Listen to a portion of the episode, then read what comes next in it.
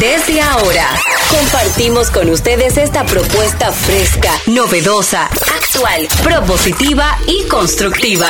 El programa donde la radio y las redes sociales se unen para darte la información más completa y diversa. Bienvenidos al mediodía con Mariotti y compañía. Al mediodía, al mediodía, al mediodía con Mariotti y compañía. Al mediodía, al mediodía, al mediodía con Mariotti y compañía. Si tú quieres disfrutar de foros alternativos y de tuiteros rankeados, este programa es tu amigo. Tu revista meridiana para el talento una vía, para radio y redes variadas y con la canción del día. Al mediodía, al mediodía, mediodía con Mario y compañía. Al mediodía, al mediodía, al mediodía con Mario y compañía. Si tú quieres disfrutar de página para izquierda, en la calle y el hogar, por eso no te lo pierdas. Para que hablemos un poco de salud y nutrición. Vamos allí camino propio de moda y decoración. Al mediodía, al mediodía, al mediodía con Mario y compañía. Al mediodía, al mediodía, al mediodía con Mario y compañía para que hablemos aquí de la educación vial. Siete preguntas y un chin, los pioneros y algo. Para que hablemos de derecho, de inmobiliaria y también de entretenimientos, deportes y la torre de Babel. Al mediodía, al mediodía, al mediodía con Mario y compañía. Clave hay viaje a la visa, dominicanos por el mundo tecnología y trending topic. Dilo alto, dilo duro. Al mediodía, al mediodía, al mediodía. Hola, mediodía, saludos, mediodía, sean todos bienvenidos al Mediodía Radio, al Mediodía con Mariotti y compañía, el programa más amigable de la Radio Nacional, donde ponemos alas a las palabras para llegar hasta ustedes, mi gente, feliz, agradecidos de que nos acompañen en este horario de transición de la mañana hacia la tarde. Está con nosotros directamente desde Monteplata, la provincia Esmeralda y Olímpica de la Patria, Jenny Aquino. Muy buenas tardes, gracias por estar en sintonía. Hoy lluvioso, un poquito frío, pero bueno, con buenas energías para todas las personas que no lo están pasando tan bien. Nosotros le mandamos un abrazo muy grande, solidario en estos momentos. Y hoy se celebra mundialmente el Día de la Libertad de Expresión del Pensamiento. Esto para conmemorar la brecha por la Porta Pía en Roma, un hecho significativo mediante el cual las fuerzas patrióticas italianas derrotaron a las fuerzas del Vaticano aliados al imperio francés. Con esta celebración de este efeméride se pretende reafirmar y apoyar la diversidad de opiniones y el derecho a la libertad de expresión sin hostigamiento a los pensamientos, opiniones y creencias de las personas con base en la sociedad moderna. Y hoy es un día también muy especial para mí que me encanta. ¿A quién de ustedes le gusta la paella? La paella. Mm, a todos, a todos. Ay, me encanta, mixta y de marisco, me fascina. Pues hoy es el Día Mundial de la Paella, precisamente. Se celebra en Valencia, es un día especial para reconocimiento a este plato universal, delicioso, originario allá en Valencia, en España. Se trata de un, de un, plato típico de origen humilde que se ha hecho tan internacional que llega a todos los rincones del planeta. Así que las paellas, las mejores paellas, siempre la de la Yaya. Felicidades para ella. felicidades para ella. Para la paella. Decía Noam Chomsky que el que no cree en la libertad de expresar el pensamiento que va en contra del propio, no cree en la libertad de expresión. Mm. ¿Verdad? Entonces, sin libertad de pensamiento no hay libertad de expresión que valga la pena. Está con nosotros una libre pensadora, Celine Méndez. Muy buenos días, feliz y agradecida de Dios porque afortunadamente cuando tenemos salud no hay mejor regalo cada día que darle gracias a Dios por eso. Y también triste por las personas que de una forma u otra han sido afectadas por Fiona, también a nuestros hermanos los puertorriqueños por los daños que también ha podido causar Fiona en su país. Hoy es el día, como dice Jenny, internacional de la libre expresión, pero del pensamiento. Pero recuerde algo, eso no le da derecho a decir a usted todo lo que le pase por la cabeza. Eso no le da derecho a usted de decir todo lo que le dé la gana. Eso no le da derecho a usted de decir cosas que no la piensa y ofende. Eso no le da derecho a usted a no ser empático.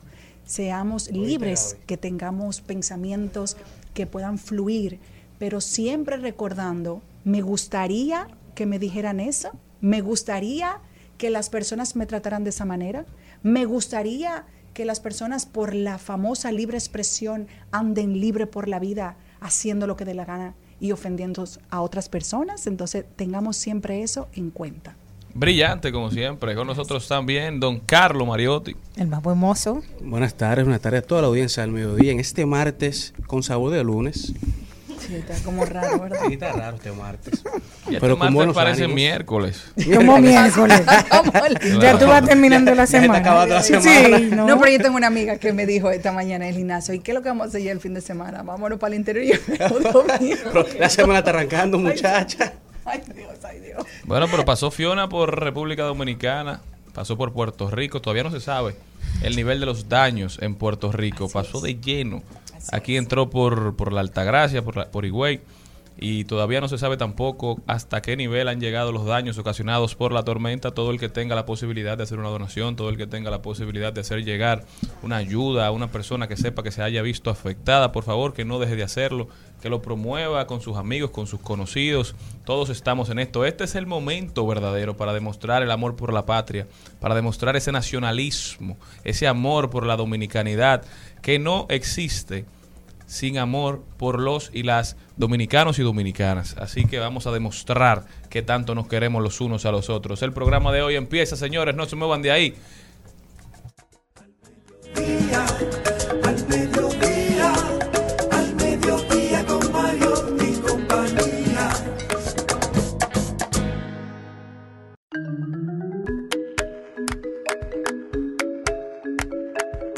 El contenido de hoy, señores, empieza con un participante muy especial de este programa. Él es Carlos Mariotti viene a hablarnos de los deportes. El ¿Cómo buen es? mozo. ¿Cómo Se siente el odio en la Precisamente Ay, hoy es el Día Internacional del Deporte Universitario, para que sepas también, ¿eh? O sea que bien. Ay, qué Así chévere. es, también nos vamos Sí, con sí, Ahí lo dijo, rodaremos por el mundo, vamos a hablar de mascotas con Ramón Molina. El tema de hoy, cómo cuidar nuestras mascotas ante bueno, huracanes, Molina. lluvias e inundaciones. ¿Saben qué?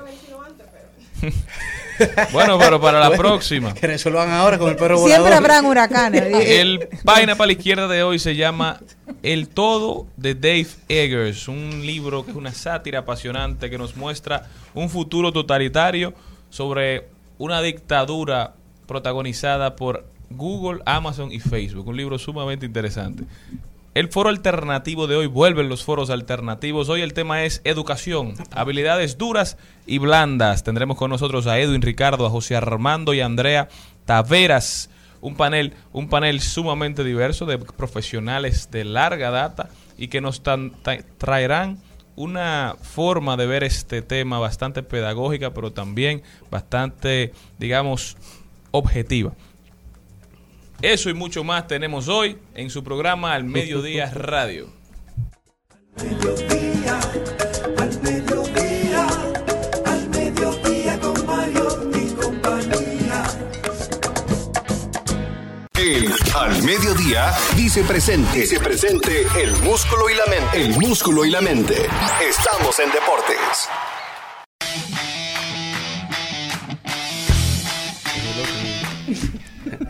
Ya, y ya tú lo tiraste, pues. Sí, en el aire. Arrancamos, señores, con este recuento deportivo al mediodía en este martes con sabor a lunes, con sabor para miércoles para otros, pero sin lugar a dudas iniciamos hablando de los deportes de motor, ya que en el día del sábado Jimmy Gibre, el piloto dominicano, se coronó campeón del Porsche Sprint Challenge 2022 en la categoría 911 GT3 en la Copa. Sigue abriéndose paso a nivel internacional Jimmy Gibre, representando la bandera dominicana, poniéndola por todo lo alto. Mientras que en el mundo de boxeo, los deportes de combate, el Saúl Canelo Álvarez se lleva la trilogía contra Triple G, contra Golovkin, vía decisión unánime, se lleva la tercera pelea de estos dos se mantiene como el rey de la división supermediana, cerrando la trilogía que inició en el 2017, esta trilogía que terminó en la primera pelea con un empate, luego la segunda pelea terminó con una victoria por parte de Canelo y ahora la, la tercera también, Canelo se queda con la victoria, terminando así ya con este capítulo de esta historia de Canelo Álvarez y Triple G, mientras que otra pelea que se ha anunciado para el 29 de octubre es la pelea entre el ahora boxeador ex influencer Jake Paul contra la leyenda de las artes marciales mixtas Anderson Silva, una pelea que será a ocho rondas, una pelea de exhibición, mientras que otro que regresa a los cuadriláteros luego de haberse Pero retirado. Anderson Silva, la araña. Ajá, la araña Anderson Silva, la leyenda de Silva debe tener como mixtas. 50 años ya. Así mismo es, viene a pelear con este jovencito Jake Paul en boxeo. Bueno, A ver qué pasa. y Ot- Paul abusada de Anderson Silva. ahora. Otro que regresa, otro viejito que regresa luego de haberse retirado en el 2017 es el hombre del dinero, Floyd Money Mayweather. Vuelve Mayweather. Money- Mayweather está loco por perder ese invicto. May- pero, pero no es una pelea oficial, es una pelea de exhibición. Por, Ah, eso, por eso, por eso regresa. Una, una pregunta, ¿tú ¿sabes que yo vivo alguna vez en Belén con los pastores? ¿Quién fue que ganó la del Canelo? Canelo. ¡Epa! Al que yo iba. el, el- que el- yo el- el de iba. la pierna. El de la pierna. Al dieron. que yo iba y ahora es que, voy, ahora es que lo sé. Me le dieron una salsa a Triple G. El Nosotros te lo dijimos a ti que te fuera Ah, con el. Canelo, que No- es latino. llevar- no me quieren y tú llevar. dices que de- ¿a quién era que le iba? ¿Al alemán? Al, al Triple G, ah, a pues que Golovkin. siga para allá. No me pasa otra vez. Pero otro que regresa es Floyd Money Mayweather, que regresa este domingo 25 de septiembre, luego de haberse retirado en el 2017, luego de la pelea con Conor McGregor. Regresa a una pelea de exhibición desde Japón contra el japonés Mikuro Asakura, desde el Saitama Super Arena en Japón.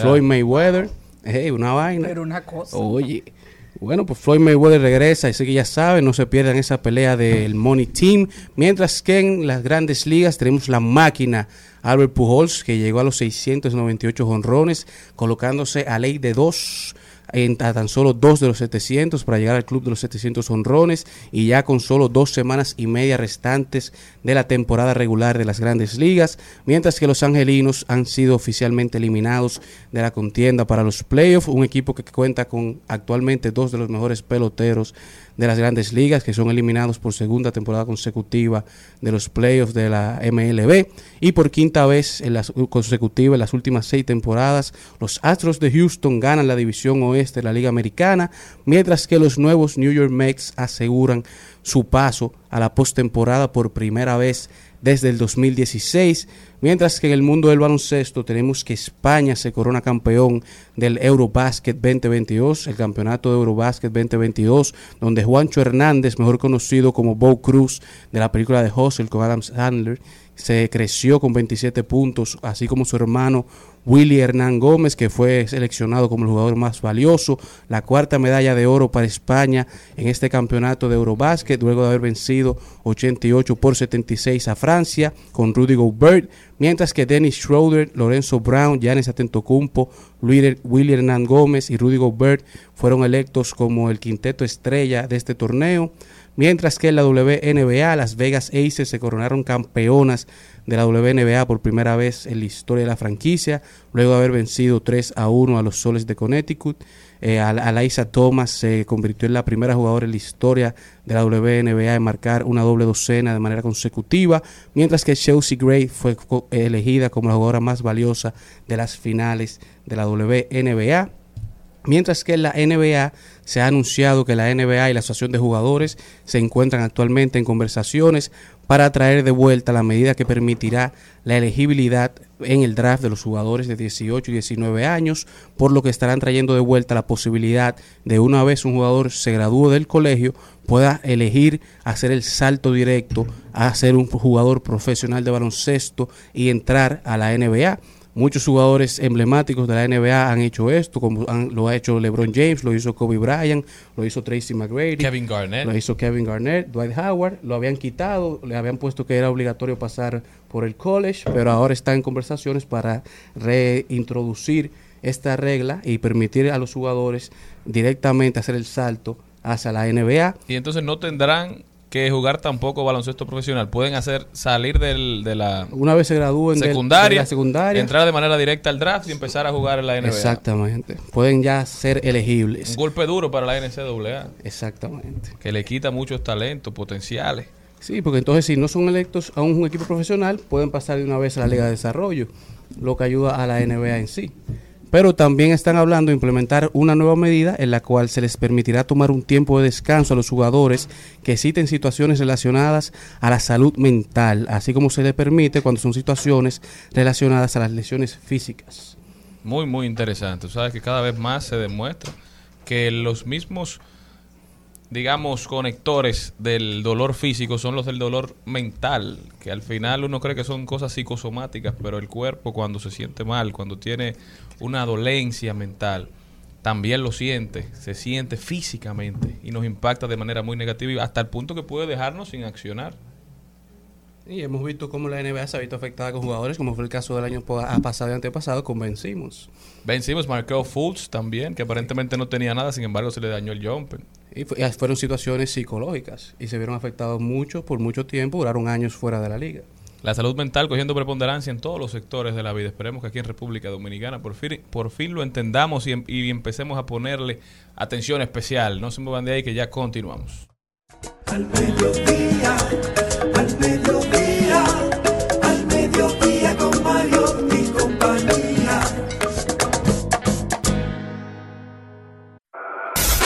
En Al Mediodía. ¡Ay! Lo dijo. ¡Ay! Lo dijo. ¡Ay! Lo dijo. ¡Ay! Lo dijo. ¡Ay! Lo dijo. ¡Ay!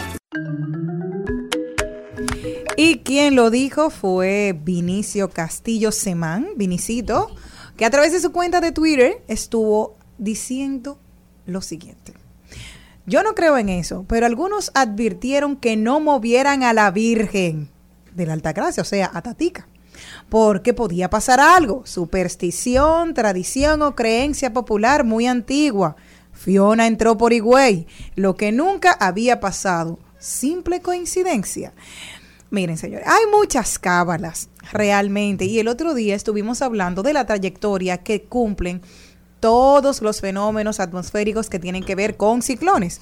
O sea, vienen desde el oeste hacia el este. Ese es el recorrido que hacen. Normalmente salen desde Cabo Verde y tienen ese recorrido, se forman ya cerca de las Antillas Menores, cruzan normalmente y luego entonces impactan porque estamos en el recorrido tanto a Puerto Rico como a República Dominicana y ya a partir de ahí puede continuar y conti- seguir hasta la hasta la Florida. No tiene que ver con la Virgen, era la coronación, era el, el 100 aniversario de su coronación y por eso la trajeron al, al, al, al Olímpico. Pero de eso aquí ha pasado un tiempo, o sea que ella pudo haber, eh, pudo haber venido otro fenómeno antes. Sí, las personas que creen y que son místicas, he visto varias de las eh, medium de este país que hablan, dicen que hay un punto muy positivo en República Dominicana, precisamente en ese punto de Higüey que eso evita y siempre la gente tiene la creencia. Señores, no hay cosa más grande que la fe. Y dicen que siempre la Virgen Tatica, lo ha dicho, Tatica o desvía por abajo o la manda hacia arriba.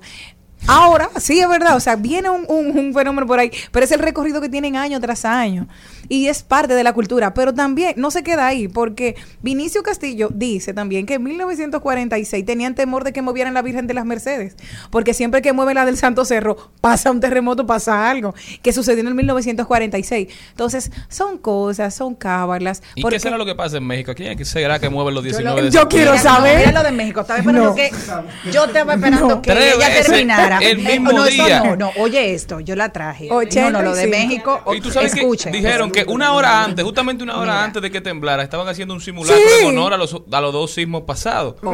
Mil.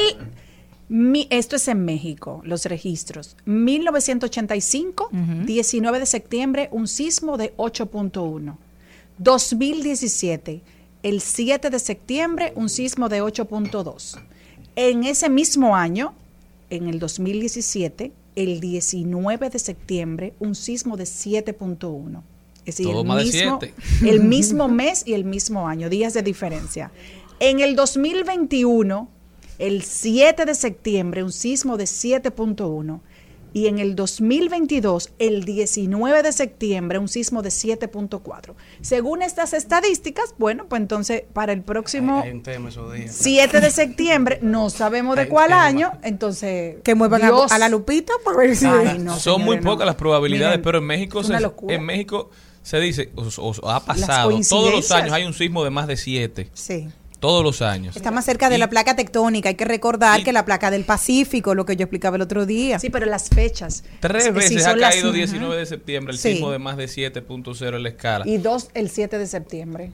Y eso es una cosa, señores, impresionante. Deberían declararlo no laborable ese día. porque- que lo grande. Bueno, hay un, hay un colombo japonés, Yoko Kenji, que él está haciendo una transmisión en vivo. O sea, de- del simulacro. Señores, no es simulacro, ahora está temblando de verdad. Y él estaba haciendo porque él estaba mostrando parte y le cogió el en vivo en el, tem- en el temblor. Y dice, miren Algo- cómo se están en, en la plaza allá. Algo que sí habla bien de los mexicanos es que cada vez el número de fallecidos es menor. Claro. Hablamos de los 80, eran 11 mil. En el de 2017 fueron 396, creo. Y ahora creo que las cifras oficiales rondan los 2, 3, 5, menos de 10 personas. Es decir, Entonces, que la parte arquitectónica ha ido mejorando, han ido tomando las medidas preventivas necesarias, han ido aprovechando los avances de la ciencia, que es lo que tenemos que hacer todos. Porque nadie está exento. Nosotros, gracias a Dios, somos una tierra pri- privilegiada, donde nos pasan cerca estos fenómenos atmosféricos, pero por lo general nos esquivan o las esquivamos nosotros a ellos. No, pero en algún momento van a llegar, van a entrar, que habla mucho de la necesidad de planificación, de estar alertas, de saber lo que de se debe hacer de en una situación tierra. como esta La tierra está gritando. e incluso tomar medidas sobre las formas en que se construye, los materiales que se utilizan. ¿Tuviste la, la, la- la carretera del Coral? Ayer, o sea, era un mar, señores, era, era imposible transitar, se la llevaba el arrastre de- del río. Entonces tú decías, ok, gracias a Dios una vía sumamente segura, en seco, pero cuando vienen las lluvias, ¿qué? Y Terrible. ahí era horrible. El que también lo dijo fue el presidente norteamericano, óigame usted por si no lo sabía, dijo Joe Biden Hmm. Que la pandemia ha terminado. Oye, qué noticia. Ay, sí. Sí. Oye, qué noticia. No.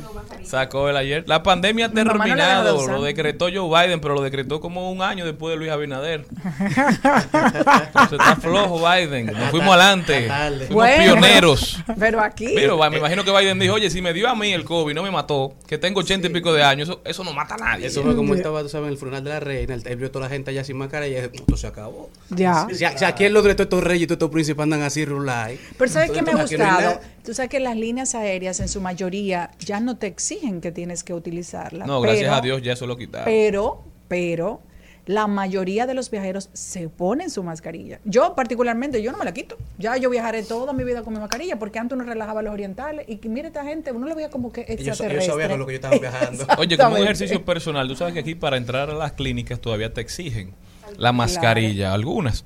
Y, Y los laboratorios. señores, esa mascarilla molesta. Sí. Yo estaba en una clínica y duré dos horas ahí y yo tenía esta oreja mala. Pero yo antes no me quitaba mi mascarilla. O sea, uno a todo se acostumbra y a todo Sí. se desacostumbra también. Sí. Entonces, Pero fíjate los niños, los niños adoptaron eso como que era parte ya de, de su día a día, no se lo quitaban ni, ni en las escuelas. Es decir, la mayoría de los contagios era de los adultos porque los niños no se la quitaban. Me dice mis hijas, por ejemplo, que en el curso y en su recreo todo el mundo cuando estaban en la época de mascarilla no se la quitaban y hacían deporte y todo con su mascarilla. Así es, yo creo que perdimos muchas vidas a raíz del COVID-19, pero la mejor forma de honrar todas esas vidas idas a tiempo es viviendo la vida, cuidándonos, pero viviendo. Nosotros continuamos. Al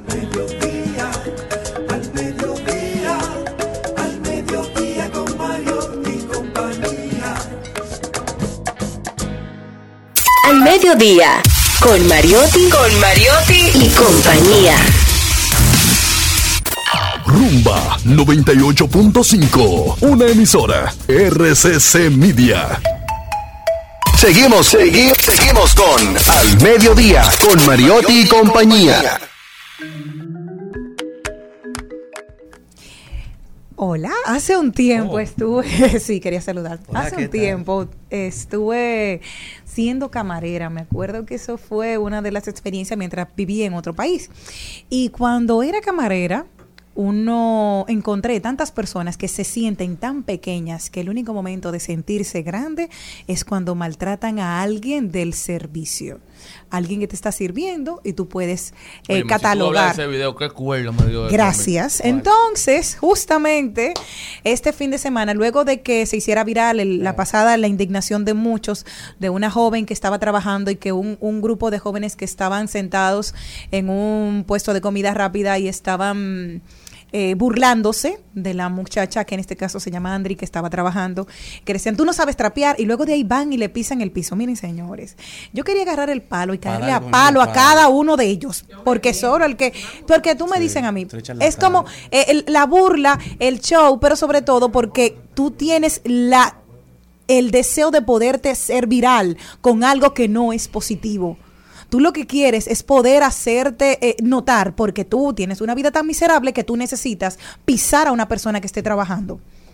Entonces, este fin de semana salieron en las redes sociales Jean Bergel, eh, Vergés, Alan y Ana María expresando su tristeza, que ellos siempre han valorado, que él, su Pero mamá es pe- un agricultora, paréntesis, que su mamá es Pero tú le puedes agricultora, explicar que su al mamá es público agricultora. de qué tú hablas porque nadie sabe lo que está pasando. gente no es decir, sabe. yo estoy aquí y yo estoy en el aire, me imagino que así mismo hay muchas Pero yo personas. acabo de explicarlo, Celine. No, tú dijiste que le hablaron mal, pero No, yo acabo de explicar el hecho. Ella estaba trapeando, yo te sí, dije, pero eso fue y aquí, todo. eso fue tú no me estabas oyendo. En Estoy oyéndote, pero no entiendo. Yo lo, todo lo acabo de explicar. Ok, vamos otra vez para ti, que no lo, espe- no lo escuchaste.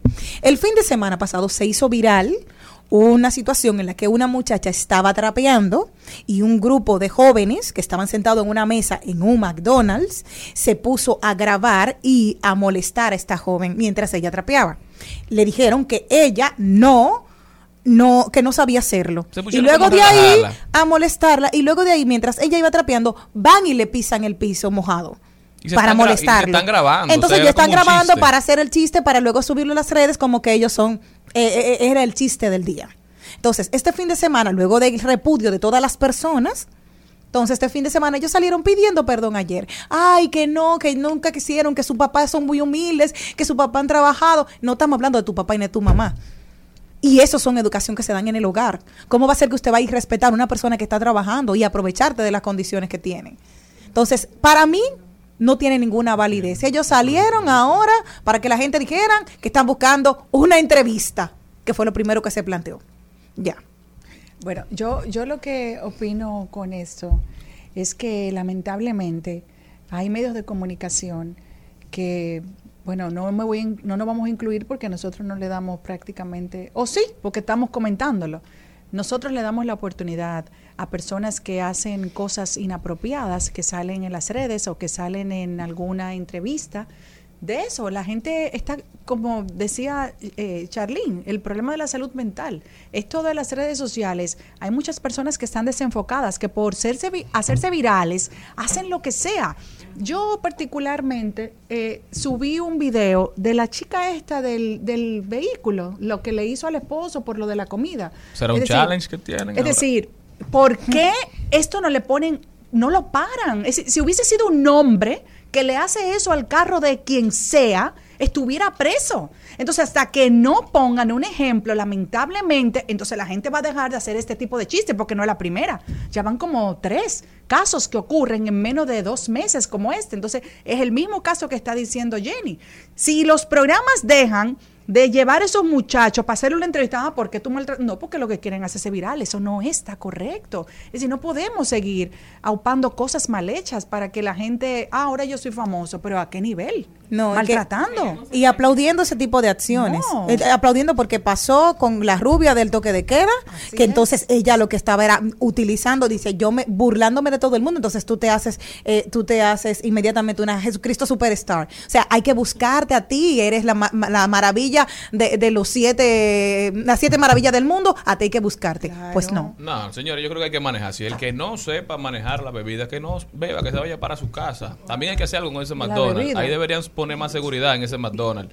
Porque en ese McDonald's ¿Ese cuál se es? junta en- se van, se juntan en el de la Lincoln con el de la Tiradente, se junta todo el que anda bebiendo en la calle a deshora, se junta a comer ahí, entonces ahí siempre va a suceder algo, porque cuando tú juntas gente de todos los litorales, de todas las discotecas del país, ya a 3, 4 de la mañana a comer, algo va a pasar. Entonces, los dueños de esos McDonald's deben poner un poquito más de seguridad y para Ay. evitar que se sigan dando situaciones. En la pandemia me acuerdo que se fue viral un problema de un pleito físico. Entonces, ahora ni siquiera los empleados que están trabajando a las 4 de la mañana como si no fuese suficiente, también Ay, tienen que aguantar sí. la falta de respeto, Maltratos. el maltrato de cualquiera que se le antoja. Por Dios, vamos a ser un poquito más serios. Al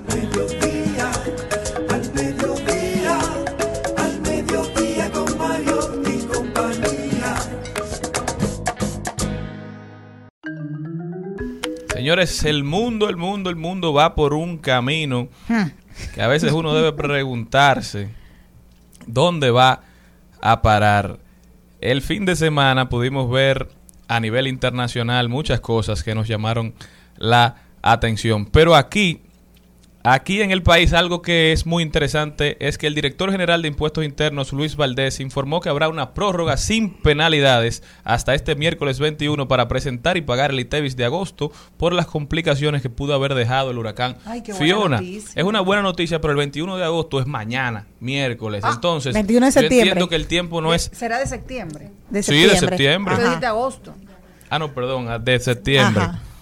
Entonces, yo creo que uno tiene que ser un poquito más aterrizado y entender la situación que estamos pasando. No, aquí en el país quizás en la mayoría del país no pasó a mayores, pero hay lugares que sí se vieron bastante afectados, hay mucha gente que lo perdió todo, hay negocios que no saben sí. cuál es el estado real de sus inmuebles, de sus bienes muebles, de sus haberes.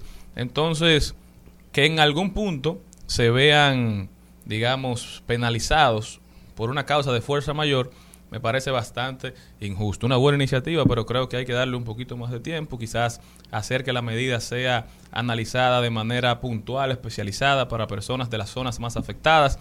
Esto creo que ayudará a hacer una mejor gestión de cobro también, porque la gente quiere pagar, pero también a que la gente se sienta apoyada, que aliviane la carga, porque no es justo.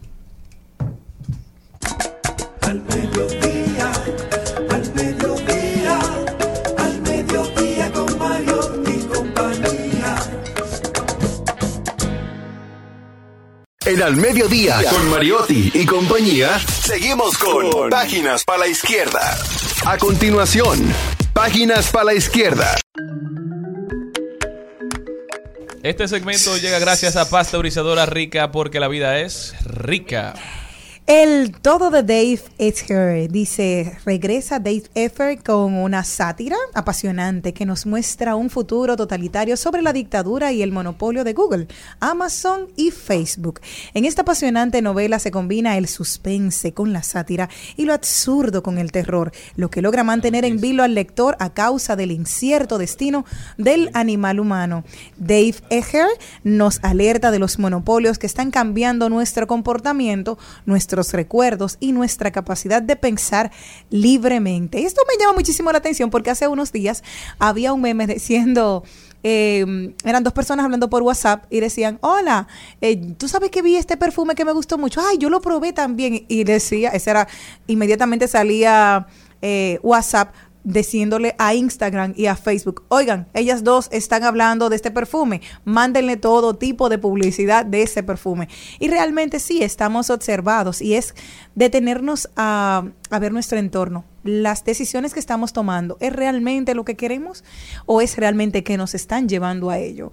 O la persona que conociste, el, es el algoritmo que nos ha acercado a personas que quieren o no. Claro que sí, que nos va acercando, Malena. Te digo por qué, porque yo conocí a mi vecino, eh, yo que soy periodista, el fotógrafo nos, uni- nos unió un- en, un Instagram y no teníamos nada que ver y vivíamos en el mismo edificio. Entonces, te van acercando a personas, seleccionándote. Entonces, es todas las decisiones que vamos tomando o nos van empujando. Y es bueno ver qué capacidad tiene el ser humano de elegir y de ser independiente dentro de todo. Que algo que no te gustaba mucho hace un tiempo y ahora tú dices, sí, esto me va gustando precisamente por la bombardeo de publicidad y bombardeo y monopolio que tienen estas redes sociales que nos tienen atrapados en estos algoritmos todo el tiempo. Así que esta es nuestra recomendación del día de hoy que está disponible en librerías El Todo de Dave Eggers.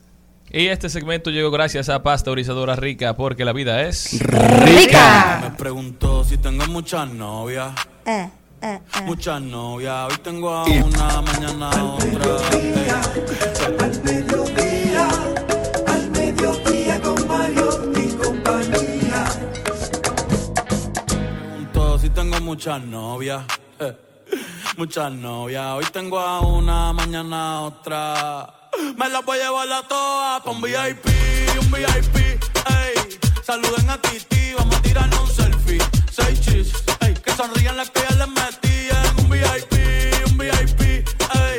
Saluden a Titi, vamos a tirarnos Vámonos, vámonos a rodar por el mundo. Dime qué tenemos, Jenny Aquino. ¿Está pasando algo eh, con los Latin Grammy por el mundo? Bad Bunny es el favorito Ok. de Latin Grammy con 10 nominaciones. Estamos sumamente felices porque viene para República Dominicana y vamos a ir todos a bailar, que nos va a llevar, nos van a llevar a bailar a todos. El puertorriqueño Bad Bunny consolida su indiscutible reinado actual con las 10 candidaturas que le acreditan como el favorito de la edición 2022 de los premios Latin Grammy que se celebrará el próximo 17 de noviembre en Las Vegas por medio de una transmisión especial emitida por su página de internet y en redes sociales en la que participaron entre otros artistas como Cristina Aguilera, Joe Tubel, Vicky G, Sebastián Yatra. La Academia Latina de la Grabación con sede en Miami dio a conocer hoy los nominados de estos premios otorgados por profesionales de la industria. Así que un verano sin ti que saben que está eh, que ha llamado muchísimo la atención y que ha sido uno de los más escuchados en Spotify, eh, sobre todo porque lleva merenguito buenísimo y merenguito de mambo. Vayan ustedes a disfrutarlo y vamos a esperar qué saldrá Bad Bunny en estos días. Y nominaron a Romeo por primera vez a los Latin Grammy. Gracias Wow, a Dios. Esa es la ¿Por qué, noticia, por bravo. qué álbum? ¿O por qué Ni idea. canción? Bueno, Era justo, ya Romeo se había pronunciado en contra de la academia, que por qué era que no lo, pro- por qué era que no, que no lo nominaban, el artista de bachata más importante y trascendente a nivel internacional en toda la historia del género, el rey de la bachata. Dijo, llegó a decir en un disco, eh, quizás nunca ganaré un Grammy, me vale pi, aparentemente no me soportan en la academia. bueno, pues ya lo tomaron en lo- cuenta, lo qué bueno. Ojalá. Ah, el ojalá que no grita no mama. Está a ver. Al mediodía,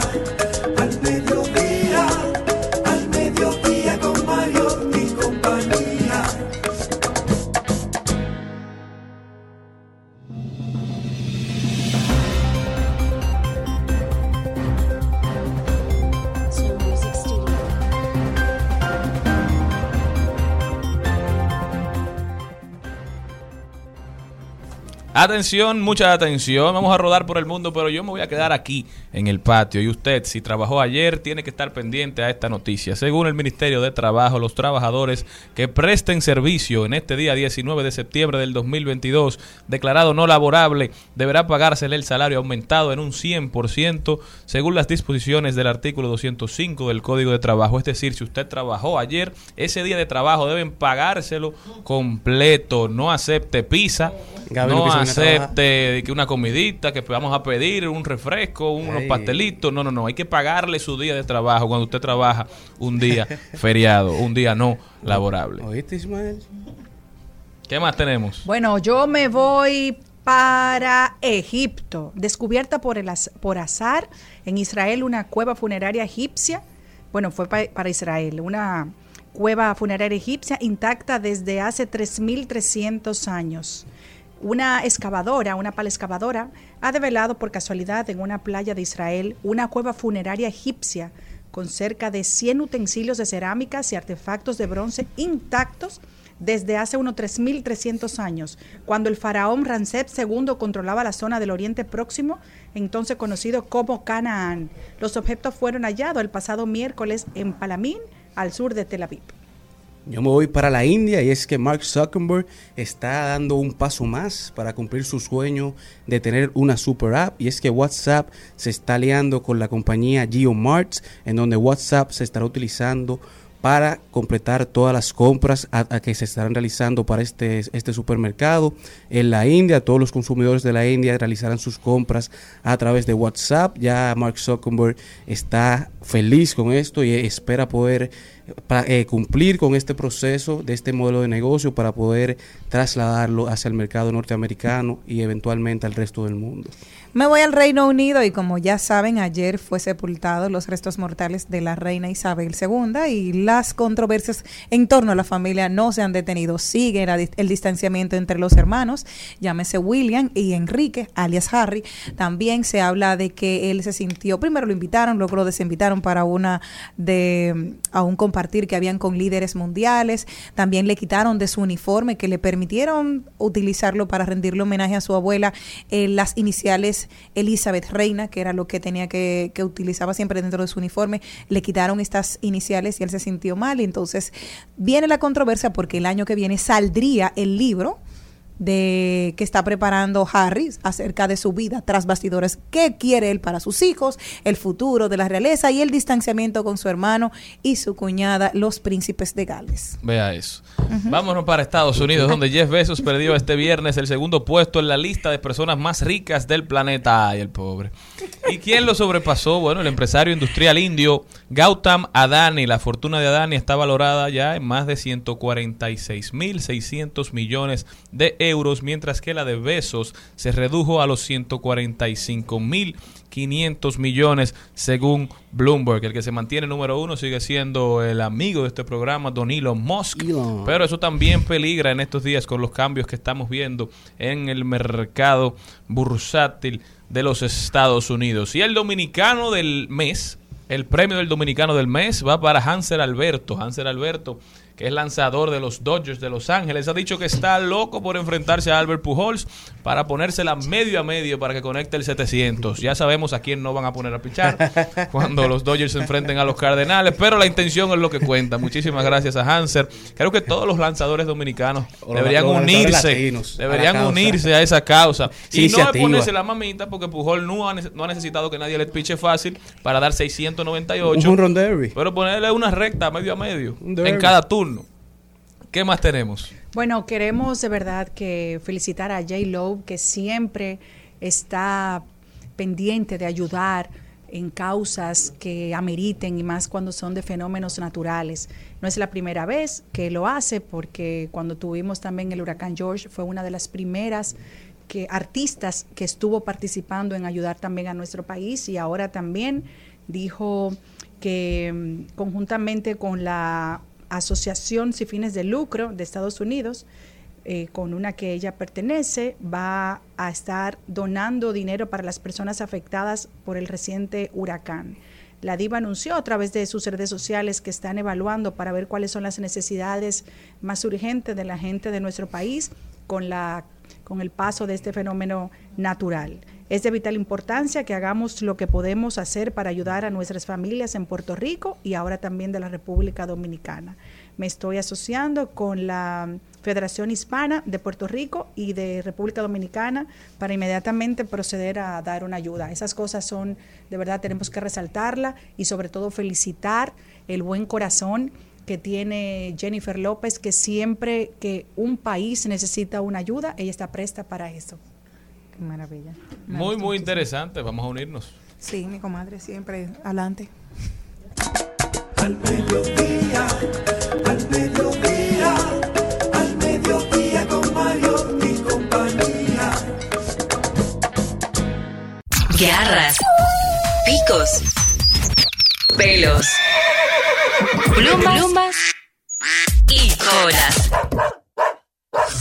En Al Mediodía, ha- hablemos de mascotas. Ya está con nosotros Ramón Molina, directamente desde Molina K9 Dog Training. Molina, bienvenido al mediodía. Bien, ¿y ustedes qué tal? ¿Cómo le Bien. han tratado estas lluvias? Ahí, ahí más o menos, pero felices de tenerte aquí con nosotros, Molina. Cuéntame qué nos tienes para hoy. ¿Cómo cuidar nuestras mascotas ante huracanes, lluvias e inundaciones? Muy buen tema porque mucha gente eh, se enfoca en brindar eh, información sobre la protección de nosotros los seres humanos, pero no pensamos en nuestras mascotas.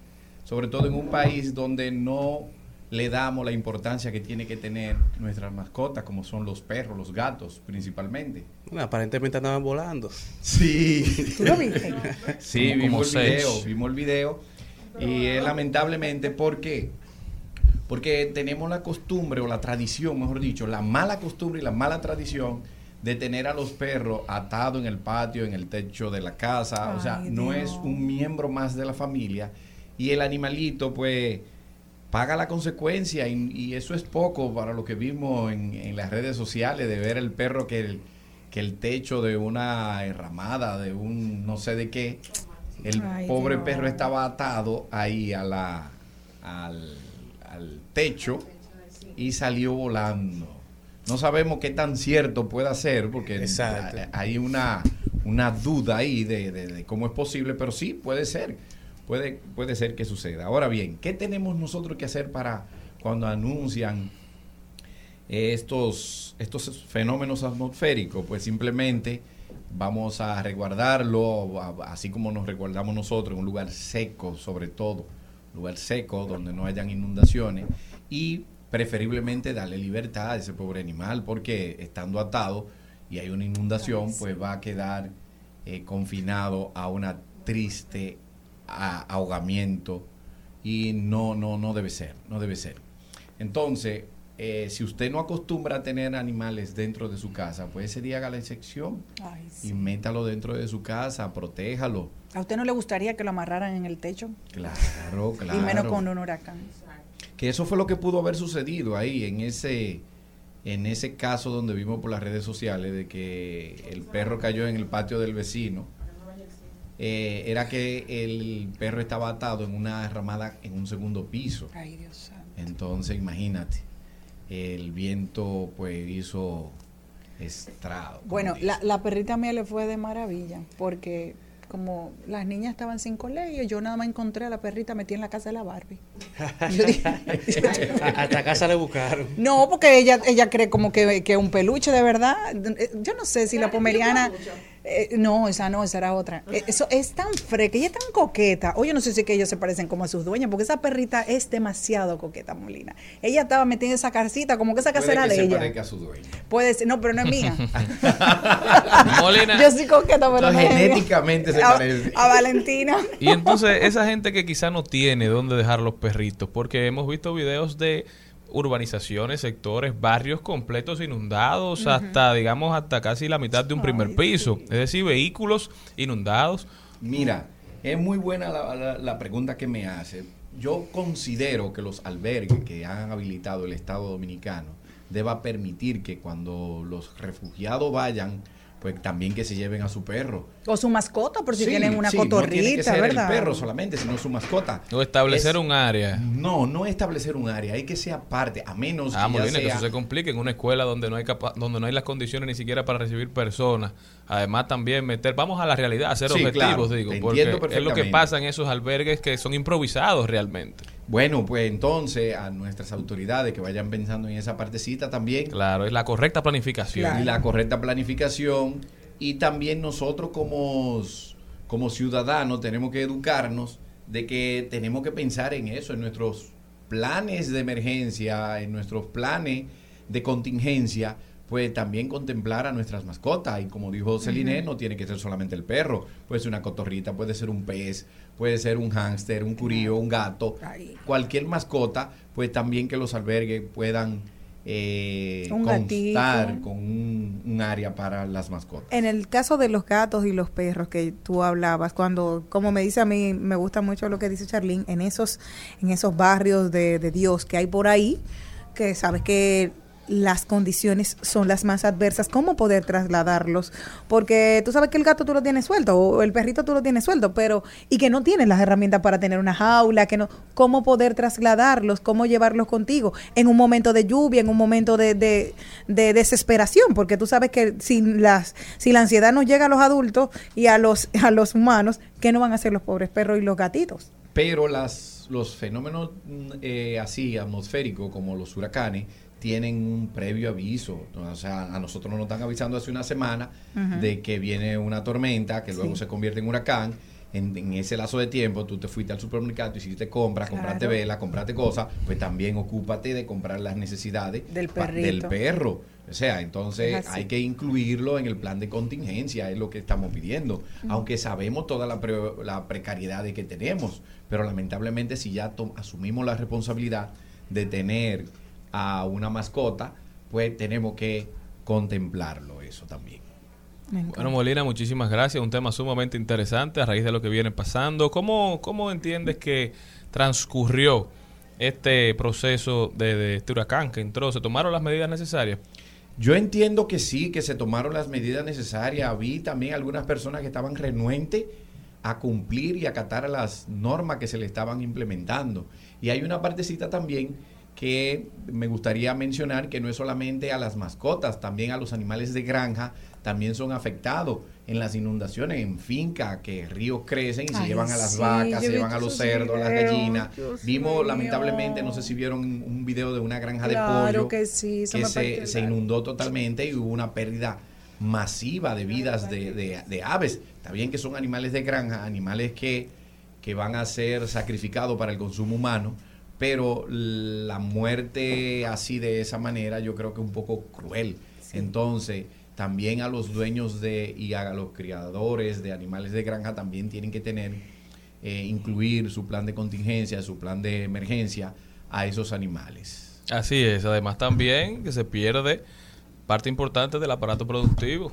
Claro, la economía afecta la Sufre todo eso, la todo. falta de planificación, todo se resume en falta de planificación, yo creo. Sí, pero yo creo que sí, que se, se, se pudo lograr eh, un, ¿cómo te lo puedo decir? Un, un desenvolvimiento más o menos correcto en cuanto a las planificaciones y eso.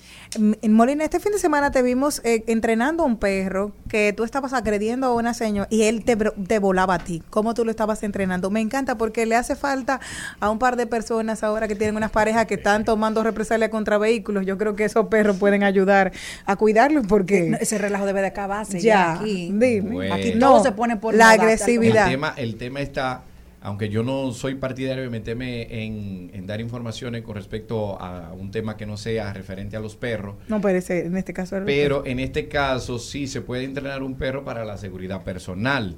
Y lamentablemente las agresiones de parejas hacia un vehículo de, de- de su pareja, valga la redundancia, solamente tiene consecuencias cuando son hombres que lo hacen, lamentablemente. Claro, eso no, no estamos hacen, de acuerdo con No eso. pasa nada.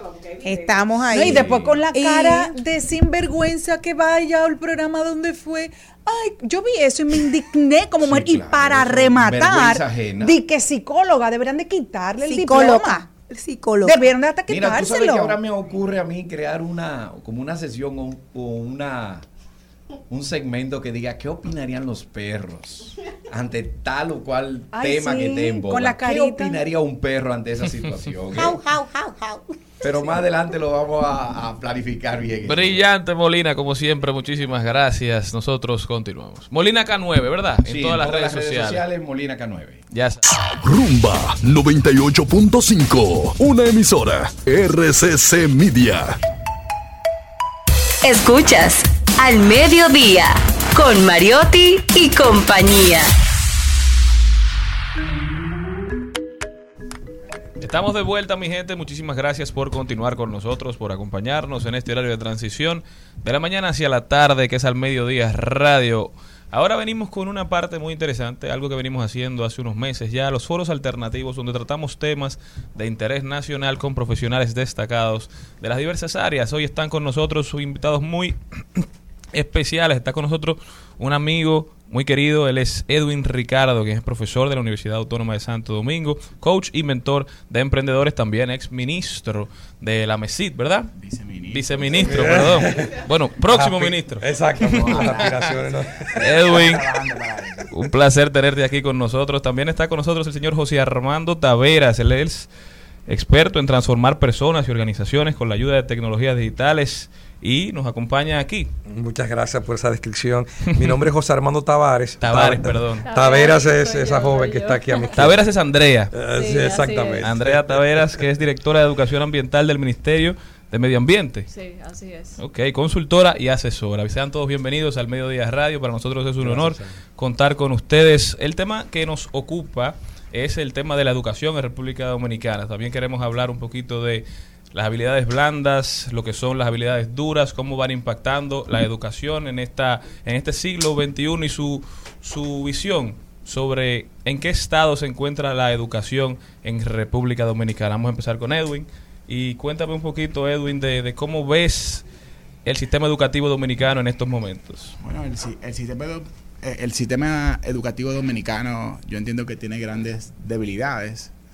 Eh, primeramente porque estamos en, una, en, en un momento de pandemia y, no se ha provo- provocado esa, continuidad de, muchas de las acciones que se estaban realizando años atrás. Entonces hay una gran deserción eh, y hay una gran deserción eh, eh, en, la población joven, ¿verdad? Porque no ha podido adaptarse a una virtualidad que ha sido eh, muy drástica y muy abrupta. Es como si estuviéramos, eh, eh, tuvimos que corregir y reparar la bicicleta mientras estábamos pedaleando. Entonces, eh, un, un gran presupuesto, por un lado, y un nuevo, una nueva gestión que no ha tenido las capacidades, las estrategias para, para encaminar y aprovechar esta, este proceso. Ahora mismo ya estamos en la presencialidad y ha habido una crisis eh, muy marcada, o sea, incluso cambio de ministro, em, severos cuestionamientos y demás, y, y eso afecta mucho en los jóvenes, tanto del sector público principalmente, eh, que, que son lo- lo- lo- la, la gran mayoría, y, y hay muchos grandes, hay grandes retos realmente. Así es. Y usted, don José Armando Tavares. Muchas gracias, Charlie. Bueno, un saludo a todos y todas. Agradecido de que me hayan invitado acá y compartir con estos amigos, Andrea y con Edwin. Yo pienso que hay eh, importantes desafíos. El sistema, los sistemas educativos nacionales siempre son muy complejos. Eh, recuerdo una amiga que fue ministra de Educación de este país, eh, la licenciada Josefina Pimentel, me decía que en los sistemas eh, de educación preuniversitaria, como se mencionó o se, me- se decía hace unos años, eh, para ver los frutos hay que esperar mínimo 10 años. En el caso particular que me ha tocado aportar al sistema educativo nacional, en la formación técnico-profesional, en la formación tecnológica, quizás los ciclos para ver los frutos de una reforma, de un cambio, de una innovación son más cortos, pero ciertamente los sistemas educativos nacionales siempre eh, se enfrentan a importantes desafíos, como decía Edwin, el tema de la pandemia. Eh, mm, hay tantas cosas eh, que intervienen en un proceso de formación. Yo creo que eh, lo más importante aquí es, eh, tomando también prestada una frase del director ejecutivo de Educa, hay que poner eh, a los estudiantes, a los niños, niñas y jóvenes al centro y continuar haciendo esos esfuerzos que se vienen haciendo. Eh, realmente un momento histórico eh, de inversión del 4% eh, por primera vez en la historia de la República Dominicana a partir del año 2012. Eso tiene que continuar. Y, ¿por qué no?, seguir mejorando eh, la calidad de esa inversión. Y, bueno, también que es el área donde eh, puedo contribuir en la parte de innovación educativa, eh, buscando estrategias pedagógicas innovadoras que hagan que estos niños y niñas y jóvenes a los que tenemos que servir, amar y querer puedan tener la garantía de un mejor futuro y como decíamos fuera de, de esta cabina, que realmente puedan tener una vida feliz, que puedan realmente realizarse como personas gracias a los esfuerzos que todos y todas, eh, todos los actores de la sociedad eh, tenemos que comprometernos con ese, con ese objetivo común. Así es, que sin importar de dónde vengan, puedan acceder a una buena calidad de vida, ¿verdad? Así es, así es, Charlie. Andrea Taveras. Bueno, yo quiero seguir la línea de José, honradísima de estar aquí hoy. Eh, ¿Por qué? Porque quiero ser menos tremendista de lo que quizás hemos sido los últimos meses a raíz de la pandemia.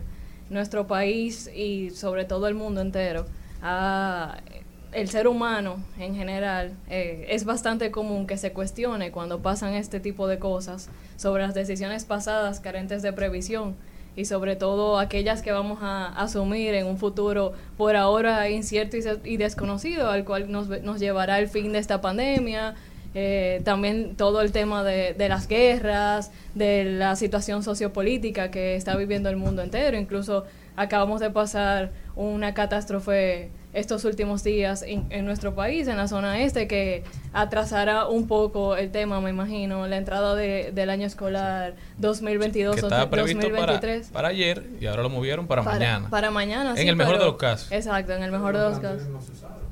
Eh, no, bueno, sí se usaron algunos. Estaba leyendo que se usaron eh, unos 20, 30 planteles escolares, que hay unas 480 personas eh, o sea, eh, que están utilizando los planteles como refugio. Entonces, entiendo que, ¿qué es lo que tenemos en la mano? Una gran oportunidad, una, una, me- una gran meta, que es exactamente lo que dice él, conocer, amar y servir, eh, se- que el niño sea feliz, que entienda que en, aún en cualquier ámbito que se desarrolle pueda eh, ser pleno, no importa el tema, sí, o sea, sí importa el tema de desarrollo económico, pero dependiendo de lo que la- cada persona entienda que a dónde quiera llegar, no es Claro. una imposición que le tiene que poner el gobierno, sino que, bueno, para llevar un estatus de vida digno, pues yo te voy a cubrir ciertas necesidades de acuerdo a lo que tú trabajes, porque nada, nada es gratuito.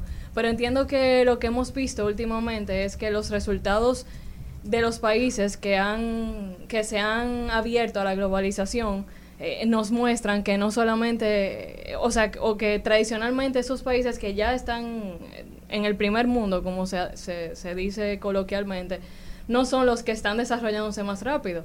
Y tengo aquí que de hecho las cinco naciones que que se han eh, o que se han visto mejor desarrolladas en los últimos años son Irlanda, Singapur, Suiza, Holanda y Finlandia, o sea, países pequeños, naciones pequeñas. ¿Y qué, qué compartieron esas cinco naciones? Bueno, un altísimo nivel de participación ciudadana, un poder de decisión económica ampliamente distribuido y un nivel profundo de autoestima. Yo entiendo que nuestro país tiene un, un- un gran desafío en sus manos y que, y que si todos entonamos un mea culpa y decimos, bueno, somos parte del problema, pero también de la solución, pues podremos llegar a donde queremos llegar, que es que nuestro nivel educativo sea mejor. Bueno, tres, tres definiciones diferentes, pero también parecidas, donde básicamente sacamos que el sistema dominicano tiene grandes oportunidades Así mismo. de crecimiento y de mejora. Jenny aquí. En el caso del año 2020, muchos queremos borrarlo y no podemos hacerlo porque realmente fue un año muy retador, todos lo sabemos a nivel de pandemia y todo, pero a nivel educativo, República Dominicana, aunque estábamos a tientas, no lo hicimos como en países como Bolivia que decidieron simplemente cerrar las escuelas. Estuvimos con la virtualidad. ¿Cuáles son los puntos débiles de nuestra de esta clase virtual que se impartió y cómo vamos a tener repercusión de nuestros alumnos? ¿Qué entienden ustedes que podremos ver a futuro? Bueno, más que virtualidad, fue telepresencialidad y fue un sálvese quien pueda apalancado en la tecnología. O sea, realmente no fue algo planificado, fue una reacción eh, drástica. Gracias a Dios y, gracias a- inc- incluso a esa gestión en ese momento, había quizás acceso a dispositivos, a, redes de telecomunicación. Y, fue una reacción eh, eh, violenta, violenta y drástica. Entonces, eh, como no fue planificado, prácticamente lo que se debió fue culminar el, o aterrizar el, el- avión que ya estaba en el aire. Entonces, entiendo que yo entiendo, lo doy como perdido. Primero porque los profesores no tenían las competencias y las capacidades. Y cuando uno trata de, de la experiencia presencial, llevarla de manera abrupta a, a- lo virtual, entonces eso es desastroso. Mucho estrés, había mucho miedo a nivel de todos los, todos los países del mundo. No se sabía realmente cuál era la situación eh, de salud en que vivía el país y si íbamos a quedar vivos al final del túnel. Entonces, eh, creo que fue paliativo, pero por lo menos reaccionamos, ¿verdad? Que es importante y, y creo que es uno de los grandes retos, incluso eh, tanto de los docentes, de los estudiantes y del sistema, de tomar decisiones en, en periodos de contingencia. Yo creo que, que pasamos la prueba desde esa perspectiva. Eh, yo tuve el privilegio de, de ser coautor de un artículo que publicamos, fue uno de los primeros que se publicaron desde el ámbito académico técnico. Eh, los coautores son el, el que es hoy rector de INTEC, el doctor Julio Sánchez, también está el ex rector de INTEC, doctor Miguel Escala, y la que es hoy, felizmente, una gran amiga, rectora, eh, primera rectora mujer, eh, o la doctora Odil Camilo de UNIBE, y yo. Bueno, yo era el menos importante de los cuatro, son tres grandes amigos y lumbreras, personas que quiero y admiro mucho. En ese artículo eh, eh, incorporamos precisamente ese concepto que acaba de decir mi amigo Edwin, que es una virtualización forzada en todos los niveles educativos del país y, de la región y del mundo. Es decir, eh, eh, la pandemia obligó al cierre de la presencialidad de todos los aspectos de la vida humana, sobre todo el sistema educativo y la intención de todos los líderes, hacedores de, de políticas públicas, todos los que gobernaban en ese momento era salvar el año escolar. Se hizo lo que se pudo. Y efectivamente la data hoy, cuando se ve eso que sucedió 2020, 2021, sobre todo ese año escolar, se ve que efectivamente se eh, implementaron diversas estrategias, pero hay que recuperar mucho. Es decir, eh, eh, aunque se, eh, se hizo uso de los medios de comunicación, por ejemplo, el desarrollo de muchos contenidos de gran calidad, eh, efectivamente quedaron lagunas en ese año escolar que hay que reconocerlo, es un dato técnico, lo dicen los informes, no lo digo yo, no lo dice nadie, lo dice en los informes que tienen a mano no solamente el Ministerio de Educación, sino los organismos internacionales.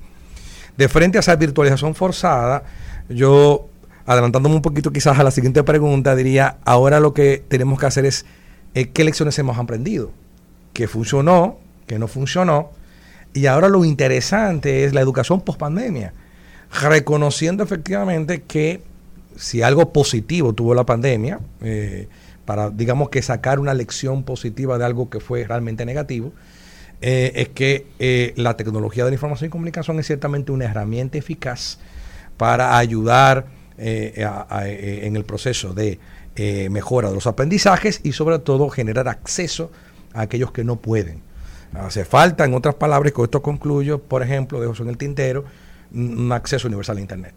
Es necesario que todo el territorio nacional esté con una cobertura total, con buen ancho de demanda, y en, en función de esa infraestructura, quizás se hubieran hecho cosas mucho más interesantes en términos de cómo virtualizar ese, la educación y cómo poder eh, salvar el año escolar de los niños, niñas y jóvenes en ese momento, fruto de esta situación que estábamos padeciendo nosotros y el mundo. Que, y antes de que Andrea responda, para ir en esa misma línea, porque me llamó mucho la atención el término virtualidad, se hizo una diferencia durante la pandemia de virtualidad y educación a distancia. y se vio un ma- mayor impacto en aquellos que tuvieron acceso a la virtualidad que aquellos que recibieron simplemente educación a distancia, que era esa que se hacía por la televisión, por la radio. Pero- sincrónica. Sí. Sincrónica y asincrónica. La que es en vivo y la que, Sí, también la se- que no lo es. Y la que se efectúa a través de medios tradicionales, como la radio, que siempre existió radio educativa, televisión educativa, y la que hace utilizando las tecnologías digitales, o sea, las plataformas que utilizan el Internet como soporte, de me- como el medio a través del cual se, se, se realiza eh, la acción formativa, el proceso de enseñanza-aprendizaje, y efectivamente hay que hacer las distinciones eh, Claro. eh, en función de qué medio utilizamos y cuál es la estrategia tecnopedagógica que utilizamos para formar a nuestros chicos. Sí, también, también se habla de educación en línea, online, porque la educación virtual es una educación que es virtual. Andrea, por favor. Bueno, eh, yo, yo entiendo que tenemos que remontarnos a ese 15 de marzo del año 2020, donde 3.000 niños y niñas y adolescentes eh, fueron privados de ir a las aulas. En, en, 2.5 millones. bueno, lo leí en, en- bueno, no importa. en- eh, Fueron Vamos a decir, exacto, el mundo entero. Eh, todos los niños y niñas y adolescentes fueron privados de ir a las aulas a tomar clases presenciales como estaban acostumbrados y sobre todo eh, hubo tres grandes tres grandes rasgos que hay que tener en cuenta que fue que se perdieron obviamente eh, contenidos del año escolar los niños perdieron también la primera comida del día, una, una gran parte perdió la primera comida del día y obviamente la deserción escolar. Tenemos que ver esas tres, esos tres grandes rasgos. Pero me remonto al año 1969 cuando Peter Drucker en su libro la, La Era de la Descontinuidad hablaba de la sociedad del conocimiento y la información. Yo entiendo que nosotros, como dije ahorita, no fuimos previsorios con eso que iba pasando, porque de hecho el sector educativo privado en su gran mayoría siguió trabajando aunque fuera virtual, pero siguió trabajando. Entonces se vio mucho la diferencia entre el sector público y el sector privado, por lo menos en los primeros meses de la pandemia, que fue la- el final del año escolar 2019-2020. En ese sentido, pues quiero decir algo que repito mucho. La, la tecnología no es un fin de la educación, es un medio de la educación. Eh, es un, perdón, es un medio de la educación. Entonces, realmente, si no es, no es, no es llenar las aulas de computadoras, de plataformas, de internet, de, de, de temas, no es eso. Eh, Es entender que la educación o cualquier, o vamos a decirlo así, cualquier metodología educativa que sea mediocre en manos de un profesor brillante es una metodología brillante y viceversa. Entonces, ¿qué, ¿cuál es la base de la educación? ¿Qué tenemos que sacar nosotros de esta, de esta situación que fue realmente grave en temas de sanidad? Pero también nos enseñó muchísimo porque la pandemia vino a traernos muchísimas eh, enseñanzas de familiaridad, de, de virtudes que se han perdido con el tiempo, pero bueno, la, la humanidad se vio un poco más abierta al tema de los valores y a las virtudes. Es el profesor, el, el- ¿qué, tiene que, ¿qué tenemos que hacer todos los, los sistemas educativos de Latinoamérica y del mundo entero? Poner al profesor en primer lugar. Eh, hay dos maneras, yo siempre digo que hay dos maneras de ver las cosas. O la vemos como el gato en Alicia en el País de la Maravilla, que cuando Alicia le preguntó eh, que dónde iba, que a dónde se dirigía, ella le di- y él le preguntó, pero ¿a dónde, a dónde es que quieres ir? Y él- ella le dijo, pues no sé, pues ya llegaste. Esa es una. O ir como el Quijote de la Mancha, que decía para él mismo, soy de la Mancha y del andante de caballería, está entre mis metas el deshacer entuertos, prodigar el bien y evitar el mal. Busco para mi propia honra la senda más angosta y difícil. A veces es difícil, las aulas son, son difíciles. O sea, yo que trabajo en el Ministerio de, Medio Ambiente y así como José puso un ejemplo, voy a poner y terminar con el mío. Cuando llegué al ministerio, tengo muy buenos técnicos en medio ambiente, pero que les costaba llegar al, a, a- a la pedagogía, a la enseñanza. O sea, iban y daban una charla, pero quizás no era tan efectivo. Porque para, eh, para ser profesor, para, para saber llegar al, al- alma, al ser de un niño, hay que entender su cerebro. Entonces, por eso digo, nuestro mayor desafío y cómo yo veo la educación a partir de ahora es a través de la figura del profesor. Y es precisamente lo que han hecho países como Finlandia, como Singapur, que no digo que tengamos que irnos comparando uno con uno, porque quizás la sociedad de ellos no es la sociedad que queremos nosotros. Pero a niveles educativos podemos ir emulando, internacionalizando, globalizando nuestras decisiones, nuestras políticas públicas, de manera que no haya que llover sobre mojado ni inventar lo que la rueda que ya está, sino ir buscando cuál es la mejor metodología en matemáticas. Singapur, vamos a copiarla. Eh, ¿Cuál es la mejor cuál cuál es la mejor metodología en enseñanza de educación ambiental? Tal, pues vamos a traer a esas personas y que nos enseñen. Es simplemente aprovechar esas circunstancias que nos dio la pandemia a, raíz de toda esta red interconectada de personas que aprenden al mismo tiempo. Saber que nunca, nunca, nunca, señores, una educación semipresencial ni virtual va a, ir por encima de la presencialidad y del contacto físico y humano que deben tener los niños, eh, y más allá los niños en la primera infancia eh, nunca eso lo va a hacer. Entonces, darle cabida, cabida a eso, entender la figura de quien está llevando a cabo, porque es muy fácil para nosotros tomar decisiones que estamos aquí, pero y a ese profesor que está todo el día llevando a cabo las consecuencias de la pandemia en salud mental, en un aula con 20 niños de diferentes familias, diferentes circunstancias. Con 20, ¿sabes? 20, 25, 30, exactamente. Entonces, yo entiendo que, como dijimos ahorita, es un, pro- un, mo- un momento de aprendizaje, de desafíos, de sentarnos, de ver qué está pasando. Entiendo que el Gabinete de Educación tiene mucho, mucho que ver en esto, sentarse a plantear a quién estamos enseñando. O sea, no estamos enseñando para un niño para el 2022-23, estamos enseñando para en 10 años qué, qué va a salir de las aulas de nosotros, cuáles son la- los trabajos más remunerados, cuáles van a ser en el 2030. O sea, yo creo que hay que ver más allá, no, que, no quedarnos cortos. Yo voy a tomar la frase de Donald Trump, aunque a mucha gente no le gusta, pero él decía, así como quiere que pensar, ¿por qué no pensar en grande? Entonces, yo creo que el sistema educativo tiene muchas oportunidades y, y si todos juntos nos agarramos de la mano y decimos, vamos a hacerlo, se lograrán grandes cosas. Bueno, eh, gracias tanto a José, a Edwin y a Andrea por estar con nosotros en este foro educativo.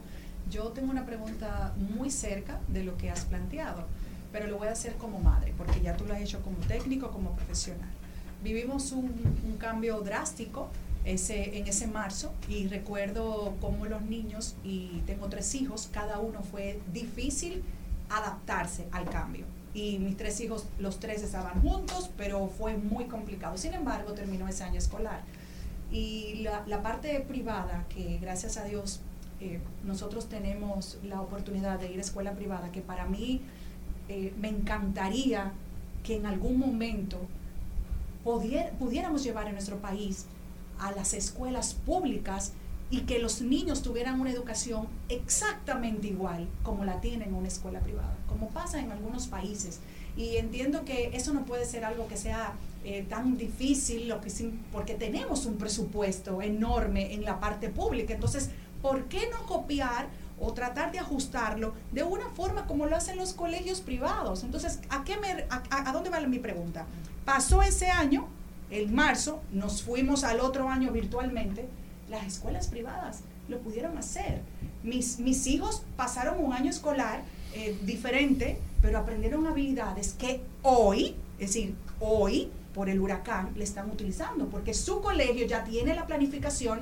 Hoy no tenemos clase, no se puede ir al colegio, pero mis hijos no, no perdieron clase ni ayer ni hoy, porque lo- el colegio mandó todas las clases, las, los trabajos tienen que mandarlo a este correo, a este email, nada del otro mundo, a un correo a los profesores. Todos los niños ahora tienen correo, email. Entonces, ¿cuándo podemos ver en el sector público que nuestros niños tengan una educación de calidad? ¿Cuándo? Sí, bueno, Te- te lo- toca la, diferencia entre, entre un niño de un colegio privado y un niño de un colegio público es bastante. Pero ¿por qué tiene Pero, Sí, pero no lo es que pasa así, es la no hostilidad, es la hostilidad del entorno en que vive. O sea, por ejemplo, eh, hay un elemento de acceso.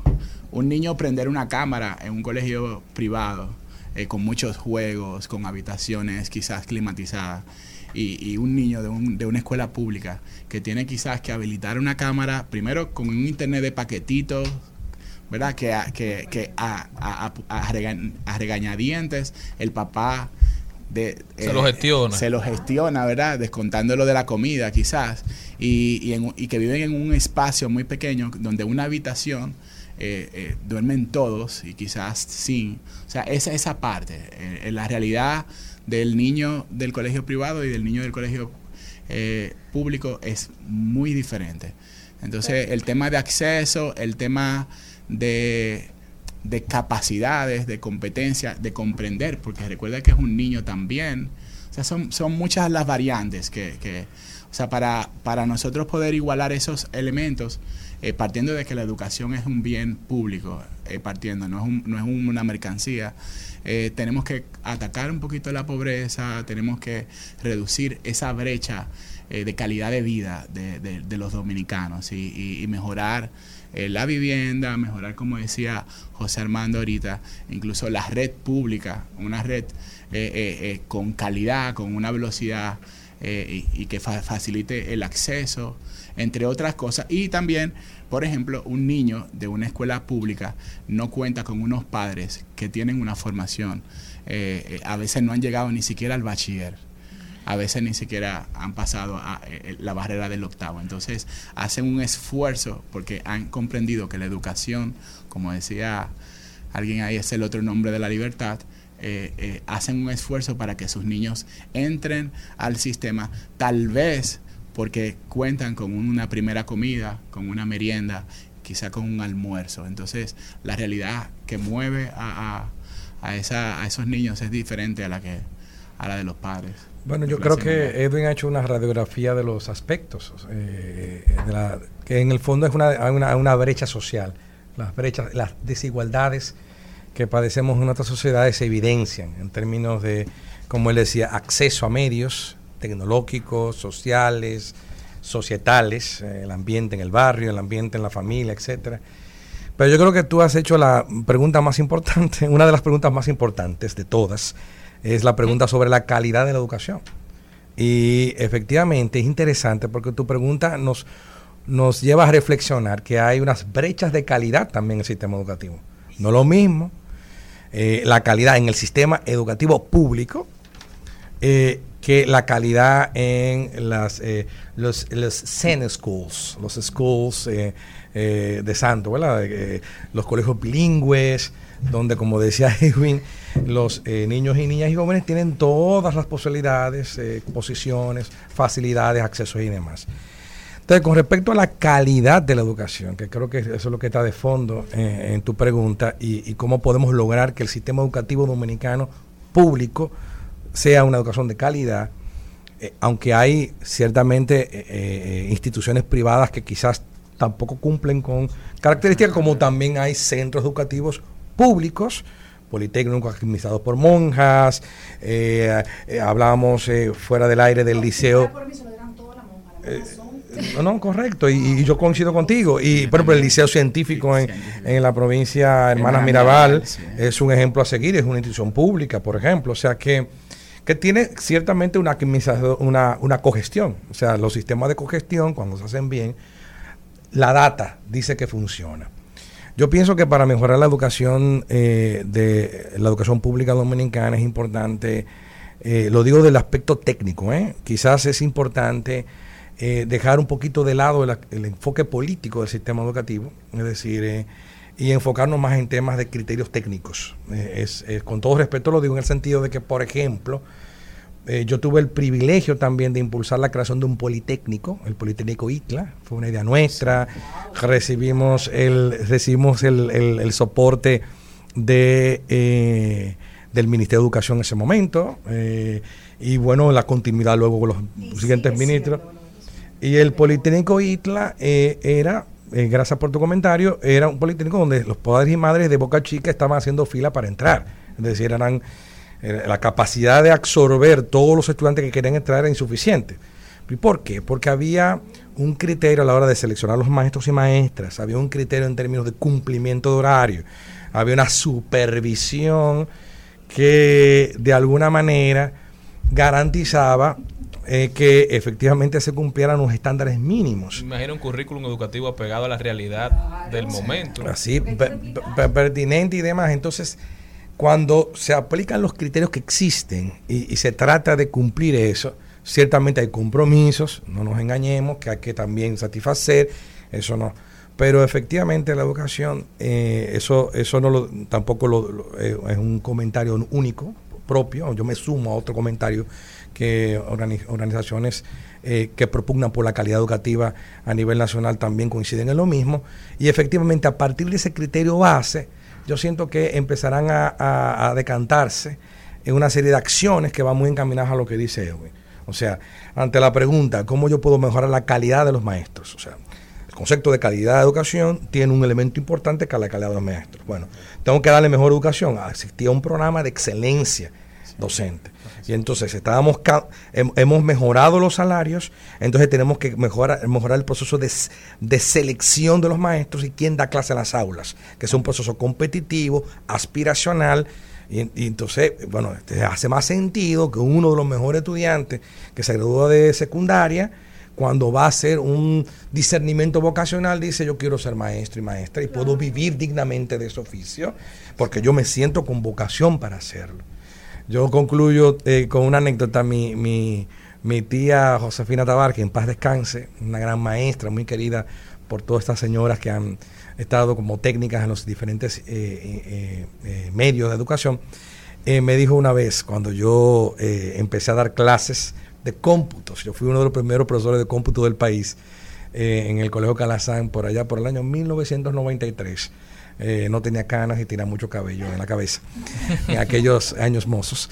Entonces, eh, cuando empecé en septiembre del año 1993 a ser profesor de informática, en aquel momento llaman profesor de cómputos, mi querida tía me decía, querido sobrino, le paso el manto como, Elise- como, como, como, como Elías a Eliseo, ¿verdad? Y, y sepa una cosa, eh, eh, usted está asumiendo uno de, las, uno de los oficios más nobles que puede ser un ser humano hacer. Pero recuerde que de ahí usted nunca va a ser eh, millonario, eh, decía ella. Pero me lo decía en, forma de, de, de chanza, poniendo el acento en qué. En el acento de que es algo muy vocacional. Y que efectivamente nosotros tenemos que garantizar que el maestro y la maestra de hoy, por ejemplo, pueda tener una vida digna, vivir de eso y hacerlo de la mejor manera posible, si cumplimos una serie de criterios. Podría hablar un- algunas cuantas cosas más, pero a mí me, parece, me pareció fascinante la pregunta porque pone el acento, que es el gran desafío ahora. ¿Cómo podemos mejorar la calidad de la educación pública dominicana? Pero me gustaría acentuar algo que, que no hemos hablado y es de los datos eh, de los colegios privados y las versus las escuelas públicas. Y lo voy a decir no por no por eh, criticar o tampoco al contrario, in- incluso lo, lo vamos a hablar, o sea, lo quiero hablar desde la verdad, desde desde lo que realmente está pasando con un ojo crítico.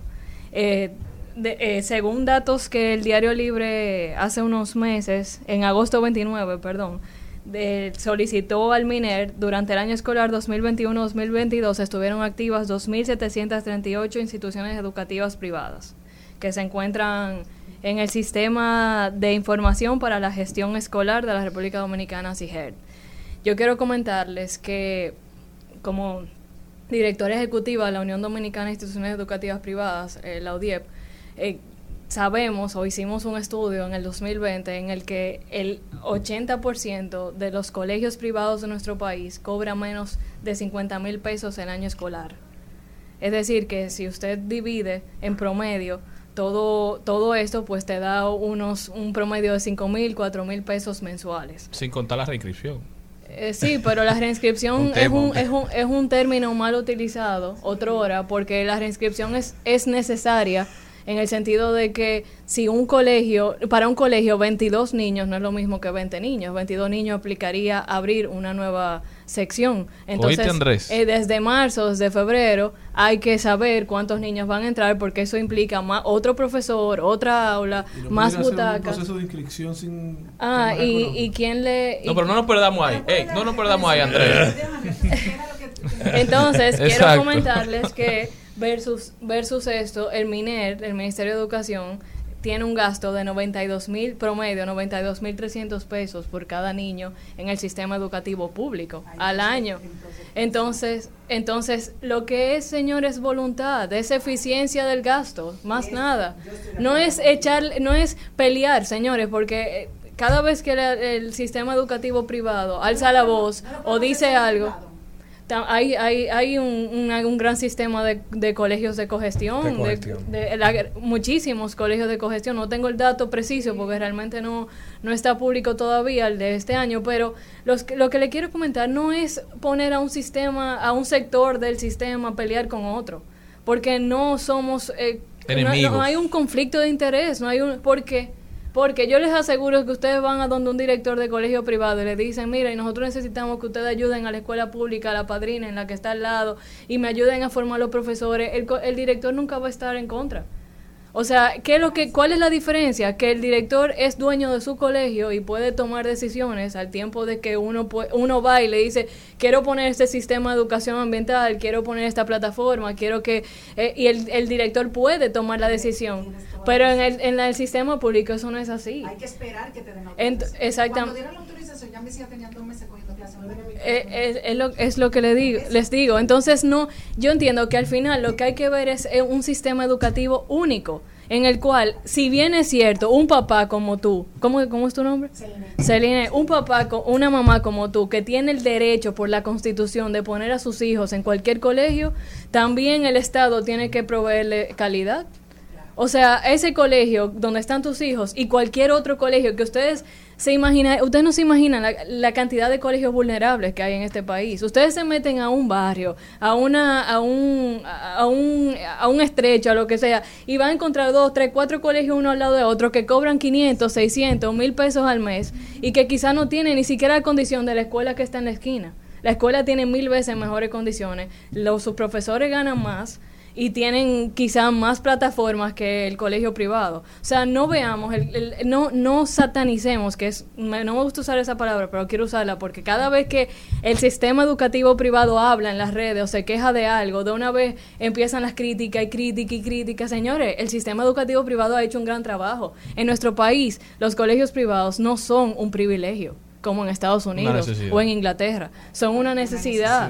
Y, y han surgido, miren ahora, cómo, cómo el ministro entró nuevo y dice, hay que buscar colegios privados que nos que nos alquilen aulas, porque no hay, no caben los niños. La- el- el- no tenemos el dato exacto tampoco de cuántos colegios han quebrado durante la pandemia, pero eso trajo detrimento en- a- al sector educativo público, porque cada vez que un niño entra al sector privado es una beca para otro niño en el sector público que está abierta. Entonces, yo digo que al final, y perdóname Malera, al final es ver la educación como algo holístico, algo integral, que no pongamos los sectores a pelear, al contrario, uno le da esperanza al otro, uno ayuda al otro, en lo que no pueda, a lo, donde no pueda llegar el colegio privado, que llegue la escuela pública, y a donde no pueda la escuela pública, que llegue el colegio privado, y que de ambos sectores, de un solo sistema, vengan oportunidades y se abran y se acorten las brechas. Porque de- decía mi abuela una vez que que hablábamos por yo, cuando se inventa cuando empezaron las conferencias duraban unos cinco horas hablando por teléfono. Y decía óyeme pero lo- los teléfonos no son para alargar las distancias son para cortarlas y ustedes la alargan hablando tanto entonces e- e- es eso o sea ver la manera de utilizar todo lo que tiene el gobierno al fa- a favor de un del sector privado y todo lo que tiene y todo el expertise del sector privado y toda la voluntad perdón también del sector privado y ponerla a- al contexto del sector, al servicio del sector público. Yo creo que ahí nosotros sí lograremos lo que queremos. Tremendo. Mira, Sí, sí. vamos a pausa, pero antes de irnos quiero dejarlos con una preguntita y un comentario para que nos respondan después. En primer término, el tema de la selección, ahorita hablabas de eso. Creo que se ha politizado completamente la se- selección de, de los de maestros, por eso no tenemos una, un cuerpo docente técnico, porque en el país sí lo hay, se puede suplir y tecnificar a quienes están a un paso de tener un currículum eh, que de verdad pudiera formar. Otra cosa, eh, también los baches que dejó la pandemia. Tien- tiene sus virtudes, la pandemia tuvo sus virtudes y sus debilidades. Pero, ¿qué se ha hecho para este nuevo currículum escolar que pronto inicia, mañana, si mal no recuerdo? ¿Qué se ha hecho? Se ha revisado ese currículum para ajustarlo a las debilidades de los años pasados y que los niños no sea, eh, dejé atrás, sigo caminando, dejé atrás, sigo caminando, porque terminaremos que- quedándonos en cueros, si van dejando la ropa en el camino, eh, poniéndolo como una... Vestir al santo para Así vestir es. a otro. Entonces, ¿qué ha hecho el Estado? Porque me gusta ver el tema de la educación no de forma política. A mí no me interesa quién esté gobernando ni quién esté dirigiendo el Ministerio de Educación. Para mí es insignificante en este momento con un tema tan crucial. Entonces, ¿qué está haciendo el Estado como política pública para recoger las debilidades de los años anteriores, producto de algo que nadie podía controlar? Sí se pudo haber manejado quizás mejor, pero no controlar y que esperamos hacia el futuro con el tema de la selección. Vimos una evaluación docente que fue un fracaso, quejas, eh, crisis, denuncias. Entonces, creo que todo parte de ahí para lograr lo que todos queremos, que es un sistema educativo público de calidad. Entonces, vámonos a anuncios que hay que facturar. Estás escuchando Al Mediodía con Mariotti y compañía. Seguimos, segui- seguimos con Al Mediodía, con Mariotti y compañía. Bueno, seguimos hablando en este panel sobre la educación, habilidades duras y blandas. Y dejé antes de los anuncios eh, una pregu- dos preguntitas. ¿Está politizada la selección y por eso no tenemos una, un cuerpo docente tecnificado y a la altura del, del sistema que estamos construyendo? Y segundo, ¿se construyó o se, se igualó el currículum o se habilitó el currículum docente eh, para, cada, para cada curso según las debilidades que podemos prever de la pandemia? Sí, bueno, eh, como decía, eh, el argot popular es un bucapiés realmente.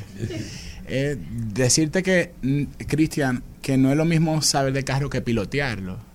Yo parto de, de una idea de que funcionario no solamente es ejercer una función, sino también funcionar.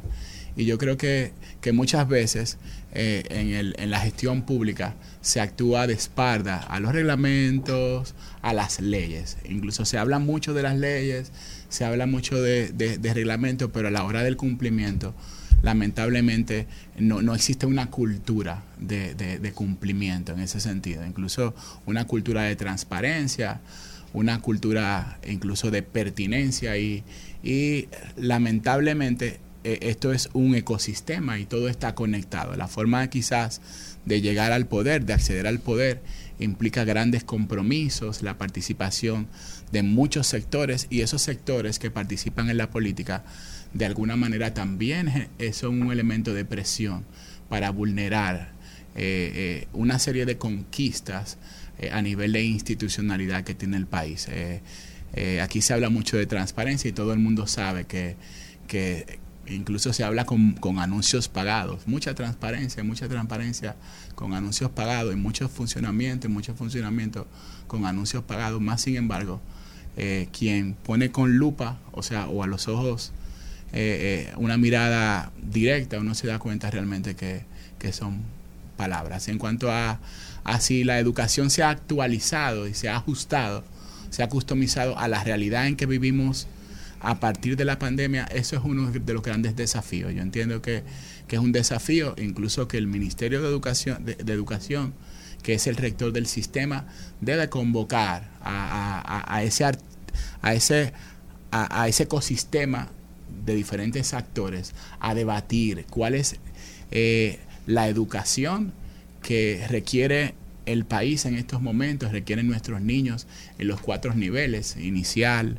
eh, primario, secundario, incluso eh, ya a nivel universitario, porque hay que hacer ajustes. El mundo realmente no es el mundo que dejamos antes de la pandemia y realmente la educación debe servir para, ¿verdad? Debe servir para la vida, debe servir para asumir riesgos, debe servir para transformar la realidad, que en estos momentos no es la, la mejor, transformar la realidad en cualquier entorno que nos encontremos. Eso Sí, y, en ese mismo sentido también, eh, bueno, efectivamente, pues eh, todos los dominicanos dominicanas sabemos que eh, los ministerios en sentido general, específicamente el Ministerio de Educación, se someten, como decía Edwin, a las mismas presiones. Es decir, las personas que acceden al poder llegan con muchos compromisos, con muchas personas que necesitan que se les dé su apoyo y que muchas veces efectivamente eh, se canalizan esos, esos apoyos mediante el nombramiento en una nómina, etcétera. Eso, como se decía fuera del aire, es algo sistémico, es decir, eh, se ha padecido en todos los últimos 40, 50 años eh, de la República Dominicana, es una cosa prácticamente societal, es decir, eh, pero es interesante ver también el aspecto de cómo resolverlo. hemos tenido intentos de resolución. Uno de los mayores y más importantes es enmarcar todo lo que estamos diciendo dentro del pacto educativo. Eh, la Estrategia Nacional de Desarrollo planteó tres pactos. Eh, y uno de ellos, el más importante, el primero que se logró fue el pacto educativo, que yo tuve el privilegio también de firmarlo, poner mi rúbrica en, ese documento, eh, congregó a todos los actores de la sociedad, liderazgo empresarial, económico, social, político, diciendo necesitamos una mejor educación para tener una mejor sociedad. Entonces, en ese sentido, reitero lo que dije anteriormente y más o menos también lo que tocó André y tocó Edwin. Necesitamos hacer cumplir unos procedimientos mínimos. Eh, decía que hemos tenido esfuerzos, por ejemplo, la normativa eh, de formación docente 15-09 me parece, eh, donde se establecieron unos criterios y se reformaron los planes de estudio de las carreras de licenciatura en educación, donde se elevaron los criterios de admisión el, examen que tú tuviste que tomar, que mencionaste, eh, el, el, college Board, el College Board y también el POMA, eh, con una puntuación específica para poder ser admitido y para luego recibir fondos de ayuda. Eh, las mejoras en las condiciones de los maestros, que siempre muchas veces son insuficientes, pero si estoy hablando de la data, los números, efectivamente, los últimos 10 años, 12 años, se han mejorado de manera considerable los salarios, al punto que, por ejemplo, el Colegio Calazán, que es donde yo me gradué, el padre director del colegio me dijo, mira, aquí se han ido tres profesoras para el sector público porque allá tiene mejores condiciones laborales que aquí. Es decir, que efectivamente, eh, viendo ese aspecto positivo, lo que tenemos que decir desde esta tribuna que ustedes me este espacio es que esto tiene que continuar, fortalecerse. Si establecemos las reglas y las cumplimos mediante la voluntad política que Celine, pues entonces podemos poco a poco ir mejorando la calidad. y al final los resultados es que ese niño y esa niña, Andrea, y ese joven, eh, al final, cuando salga a bachiller, eh, tenga las herramientas, las habilidades y las competencias que le permitan desarrollarse como persona humana y que pueda ser feliz y que pueda alcanzar el máximo de su potencial. Esa es la apuesta y el propósito de todos y todas. Andrea. Bueno, Cristian, te comento también que en relación a la, a la pregunta de- del tema del currículo, si se están haciendo re- readecuaciones. El Ministerio de Educación, porque acuérdate que el Ministerio de Educación ha ido un poco más lento en cuanto a la pandemia. Entonces, este, este año todavía sigue siendo un año que ha sido tocado por la pandemia para el sector público, por lo menos. Por eso están entrando ahora, 21 de septiembre, cuando ya muchos colegios han entrado. Entonces, eh, realmente sí ha habido una readecuación para ya el año que viene, que son los planes, pues empezar el 2023-2024, el ciclo escolar, como ya en los, en los tiempos que son, entre agosto y mayo.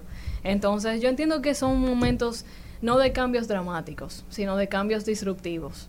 Eh, los cambios disruptivos son los que cambian eh, todo un modelo vigente en, de existencia en algo que se hace. Y eso obviamente no puede dejar de lado el sistema educativo. Si cambia la forma de comunicarse, si cambia la forma de comprar, la forma hasta de vestirnos, la forma de, de adquirir eh, conocimientos, eh, de la forma no formal e informal, valga la redundancia, pues también va, va a cambiar el sistema educativo formal. Y yo creo que es el mayor, eh, la el mayor desafío que, te- que tiene todo el, el sistema educativo público y privado de nuestro país, que es entender que, el que, que son tiempos en que no es el pez más grande el que se come el pequeño, sino el más veloz. Entonces es ese niño tiene que ir eh, corriendo eh, dentro de una revolución tecnológica, digital, móvil, inteligencia artificial, la gerencial, ya no es un jefe, es un líder, ya no es un líder, es un amigo, porque no puedo tener una persona por encima de mí. O sea, todo ha cambiado, señores. Miren cómo se murió la reina y, y ha puesto en la palestra pública si de verdad la monarquía funciona o no funciona, pero es una institución de hace 1200 años. Entonces, todo ahora son cuestionantes. Por eso, eh, la, la matemática de Singapur, que es la mejor metodología en matemáticas del mundo ahora mismo, dice que la calculadora calcule y el niño que resuelve el problema. Claro. O sea, ya, ya, ya cuando Por eso tú que vas el a- alfa se quiere ir para allá. Cu- Cuando tú vas a aprender, a aprender algo en el sistema educativo, no, el niño te pregunta ¿y para qué lo voy a aprender? Y de hecho nosotros preguntábamos ya, ¿para qué voy a aprender esto? Así es. Eh, por eso es tan importante la aplicación de esos conocimientos incluso en el aula de clases. Yo creo que eh, terminando ya con una frase de Aristóteles, educar la mente sin educar el corazón no es educar en lo absoluto. Eh, llevar los valores al aula de clases, que el niño entienda que tiene que ser resiliente, que, que las cosas no son siempre como queremos, eh, eh, es lo más importante a la hora de entender cómo funciona el cerebro del niño de hoy. Y así... es que Muchísimas gracias a. Edwin, a José Armando, a Andrea por haber estado con nosotros, sumamente interesante, pero sobre todo, muchísimas gracias a todos ustedes por habernos acompañado. Hasta mañana. Rumba 98.5, una emisora RCC Media.